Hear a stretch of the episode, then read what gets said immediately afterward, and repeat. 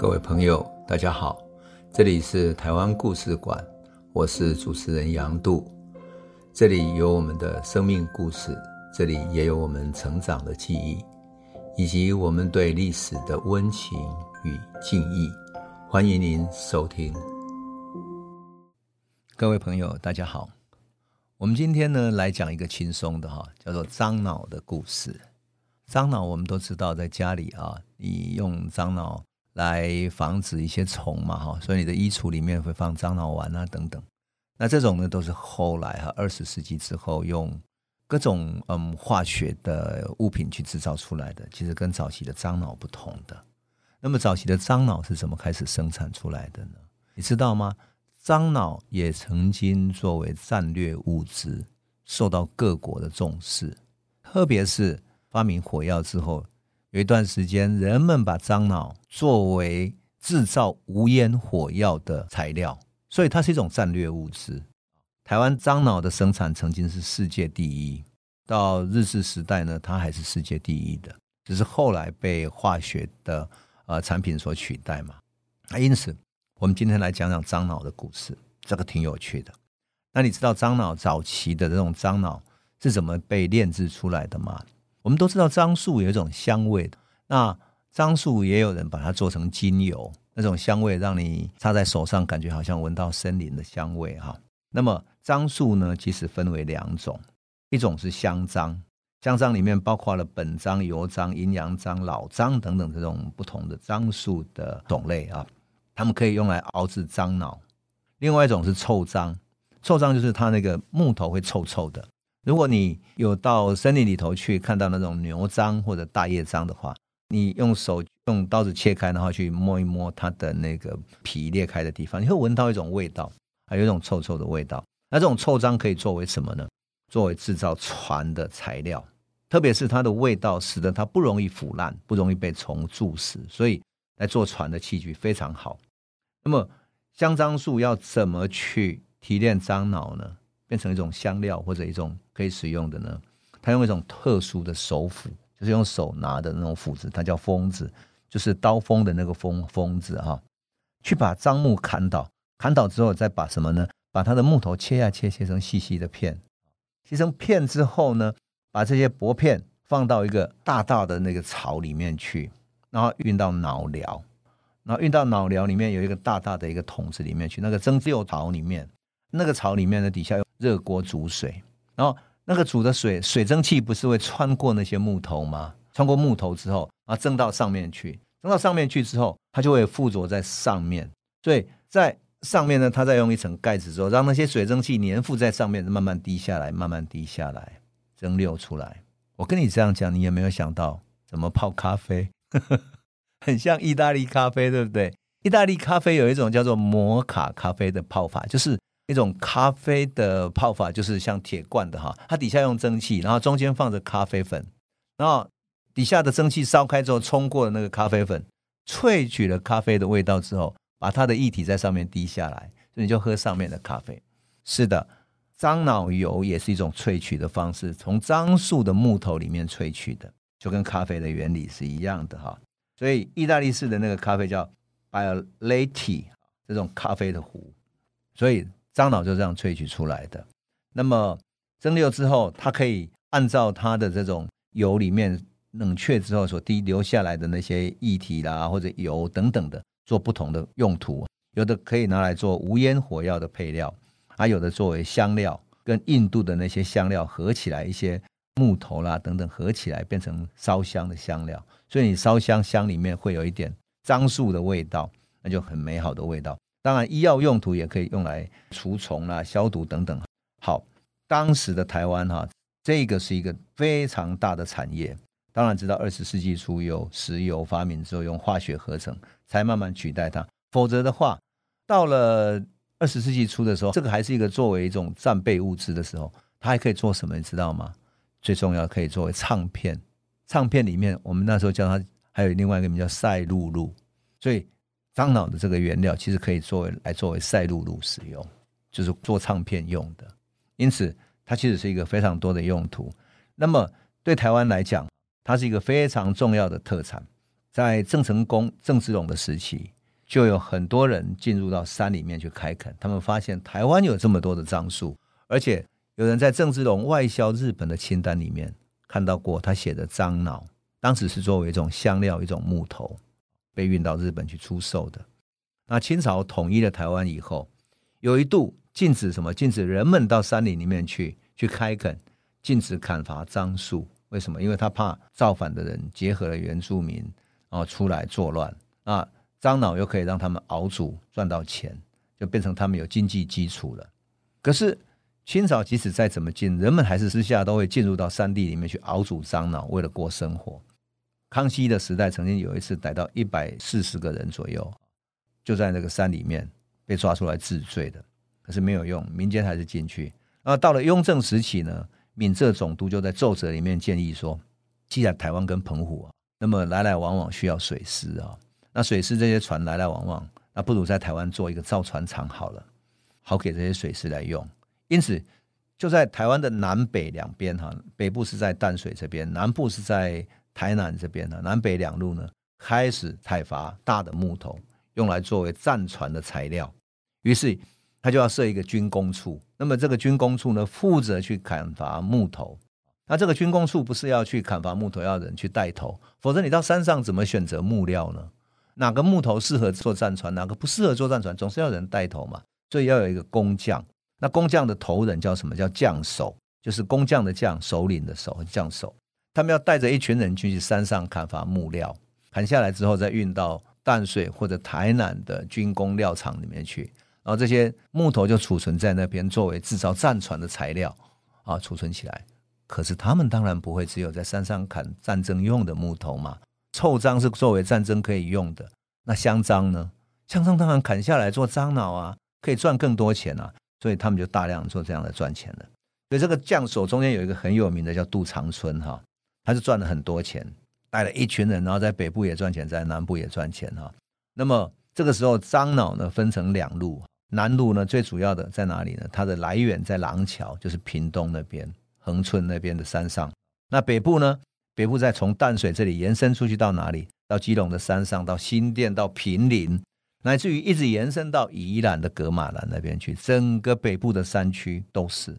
所以慢慢的哈，这些本来为了战船而存在的伐木的将手。以杜长春为最知名的哈，他也因为樟脑赚了大钱了，所以变成一个富商哈。那樟脑变成获利的所在，而造船呢反而变成比较次要的。而且台湾樟脑品质非常的好啊，确实是这些闽南人真的很会做樟脑哈。所以鸦片战争以后，天津条约开始了嘛，对不对？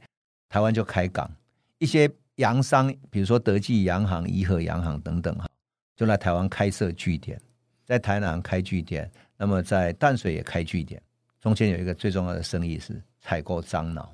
过去荷兰时期不是采购鹿皮吗？鹿肉吗？这个时候在台湾采购樟脑，这个很有趣。它还有茶叶了哈，还有其他的一些东西，不是说只有樟脑。但是呢，樟脑是他们采购的一个。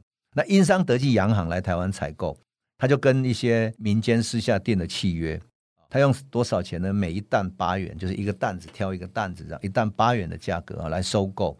那用十六元的价格卖出去，那这个利润呢，由洋行跟台湾岛，就台湾的这边官员呢一起平分。所以有一些官员就跟他们合伙，就等于是私下获利了。那这些洋行呢，确实是从这里面得到很丰厚的利润。到一八六三年的时候呢，因为这个获利太多了，据说当时统计下来哈，每年大概有二十万元的樟脑的贸易额。所以到了一八六三年的时候，清朝政府啊觉得说。这个樟脑贸易的权利哈，能够赚这么多钱，怎么都是让外商来控制销售呢？所以不行，应该要把它收起来，要实行专卖。也就是说，以后由官府把所有这个樟脑熬制的这些全部樟脑呢，全部收起来之后，统一来卖给这些洋行，这样呢，政府也可以赚到钱。可是这个就打破洋行长期以来垄断这种樟脑贸易的局面，而且台湾民间已经有那么多人在做贸易了，对不对？樟脑的贸易的，所以。很多洋行就开始联合起来反对他们，结果啊，他们通过英国驻安平的这个领事去出面交涉，可是安平的这个领事呢，没有得到任何结果。台湾的官员这边呢，也没有给他任何答复，最后他们升级了，跑到哪里去？跑去跟北京的总理衙门交涉，由清朝的外交部直接跟总理衙门交涉了。可是清朝政府一如当时我们所知道的，可是北京的总理衙门面对英国人来交涉，却拒绝去处理。最后，慢慢的，樟脑的纠纷就升级为战争了。一八六八年，英国洋行的毕奇林，毕奇林在后来李先德的事件里面也起到一个非常重要的作用。啊，毕奇林是英国洋行里面非常重要的一个人。毕奇林在事先没有取得许可的情况底下，自己跑到台中的吴期那里去开设了一个洋站。洋站就是什么？就是一个像仓库的东西哈，开设了一个外国人的仓库了哈。那么他把收购来的价值大概六千元的樟脑，准备偷偷运出口。那收购了，然后不是经过官方收购嘛，所以要偷偷运出口。结果他在鹿港的官方，因为当时台中梧栖那边也是归鹿港的官方在管的。所以鹿港就官方发现之后就把他扣留了，然后英国驻在高雄当时叫打狗的领事就提出了抗议，说你凭什么扣留我们的货物呢？那台湾兵备道叫梁元贵的哈，他就回复说，张老是官营的事业，所以无论任何人都不能私自贩售。最后毕奇林觉得既然无法打交道了，于是他就私自跑到梧栖去了。那梁元贵哈，他想要到梧栖去处理他的这些货物嘛哈。结果，当时的台湾兵备到梁元贵呢，就根据条约哈的规定，他发文通缉这个毕麒麟。好，官府要开始抓毕麒麟了。结果，毕麒麟在梧栖那里被围捕的时候啊，他拒捕，而且开枪拒捕。拒捕完之后，他坐了船潜逃到淡水。那这个时候，台湾又接连发生了好几起宗教冲突的教案。那毕奇林逃到淡水，当然躲在他们的那些洋行里面嘛。当时有很多外国的传教士跟着他们的洋行也进来了，那么有的地方开设的这种教堂去传教等等的，结果地方上就发生冲突，因为文化上的差异。有人传说这些传教士，呃，他们可能会吃人，可能用的药里面或者传的教里面可能有各种邪恶等等，就是各种传说，民间传说纷纭，就因为文化的误解而引致的冲突。加上在台北艋舺那边有一个英国商人，因为租洋行。跟在地的人发生冲突，而且是武装的冲突，一时间那个冲突扩大了，好像整个在台湾清廷跟英国的冲突不断在发生啊。这个时候，英国驻台的领事认为说事态非常严重了，因此要我要求英国政府说，你要派军舰来保护台湾的英国商人，赶快派军舰来。那清朝政府看到这个情势紧张，刚开始决议要采取外交的协商来处理，可是呢，因为毕竟鸦片战争整个是对清廷不利的嘛，所以他希望说能够好好处理，于是就派了一个哈，这个泉州那边叫新泉水道的一个官员呢，就是海上的官员叫曾宪德来台湾全权处理。曾宪德这个官员呢，大体都答应了英方的要求，可是呢，就是比如说应该把那个樟脑还给他们，然后呃对英商要如何处理等等，两边协商哈，包括了赔偿啊等等，但是呢。想不到英方得寸进尺，要求什么？要求撤换台湾兵备道梁元贵。那这个要求就已经超出了曾宪德的权限了，对不对？他没有办法答应。可这个时候，英国的舰队已经开过来了。十月七号，舰队到达台湾了。他的海军少校还布告说：“我准备占领安平。”所以十月十号那一天呢，他先恐吓中国兵船说：“你中国的所有兵船，因为你们这些是风帆船，你们中国兵船全部撤离开入耳门这个港外。”然后要求所有中国士兵在一个小时之内退出安平城，否则的话就要开始轰炸。那么到了十二号下午，英国舰队首先就炮轰安平了。到了晚上，又派陆战队的队员登陆安平，然后中国的守军根本毫无抵抗，因为他们是经过特别训练的。而清朝的军队我们都知道嘛，他们本来就是比较纪律松弛，而且只是来台湾三年一任的兵而已，所以英军就占领安平了。到了这个地步来了，其实曾宪德也没有什么谈判的条件了。英国要求你重开谈判，毫无办法的，在炮舰威逼之下，哈，最后达成了协议。这个协议呢，清朝政府要废止樟脑专卖，那允许外商来台湾自由收购，而且还要赔偿一剂洋行的损失。那撤换台湾的道台，来自于鹿港啊、凤山等地的所有这些官员，全部要撤换，同时。要承认传教士在台湾各地有权利来到处去传教，任何地方去居住传教，就这样子，蜻蜓其实是可以把事情处理好的。事实上，樟脑也可以不用用来专卖的。事实上，民间已经有那么多的贸易管道，你只要好好管理就好了。你何必又把它拿回来专卖呢？那更何况在山上有那么多的台湾的贫穷的移民啊！我们如果去看过呃过去的纪录片，乃至于历史的记载的话，其实采樟脑是非常艰难的，因为台湾山上里面有很多痢疾、瘟疫等等各种热带的流行病，所以到山上采樟脑是很艰难的事情。何况他要一刀一刀的开采，开采完之后要用蒸汽的那种水蒸气的蒸汽槽去蒸那个木头。你想想看，如果大热天不断在那里烧，那砍完木头全身大汗，然后又在那边蒸汽，就像你一个咖啡壶不断在烧二十四小时，为了蒸这个樟脑，天气有多热，多么辛劳，汗流浃背，然后饥饿、贫困等等这么多的人所做出来的这一点点樟脑，它品质又那么好，它本来就应该给他们得利嘛。你何必与民争利呢？这是做了非常不智的事情。于是他不仅对自己的老百姓不智，当然对外交也不利，最后造成这个后果。我往往觉得这场樟脑战争，哈，好像是清朝对英国所有战争的一个缩影。你自己没有想好，没有把战略、战术乃至于该做的事情做好，到最后你在谈判中，你即使要进入谈判了，都陷入非常不利的处境。当然。